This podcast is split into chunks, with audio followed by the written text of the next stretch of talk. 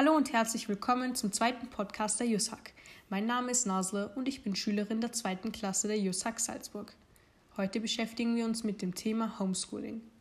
Wir befinden uns nun schon eine ganze Weile im Distance Learning. Distance Learning bzw. Homeschooling hat so seine Vorteile. Man spart sich Zeit in der Früh, kann während der ersten Unterrichtsstunde noch gemütlich frühstücken, kann länger schlafen, muss nicht in überfüllten Bussen zur Schule fahren und so weiter.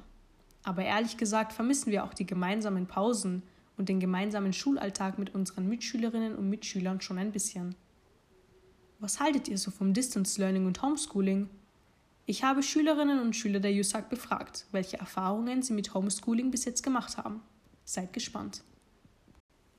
Nachdem im Moment noch niemand so genau weiß, wie lange das Distance Learning bzw. Homeschooling noch andauert, und ob vielleicht Teile des Distance Learning auch zukünftiger in den Schulalltag integriert werden, habe ich hier noch einige Tipps meiner Mitschülerinnen und Mitschüler für euch zusammengestellt.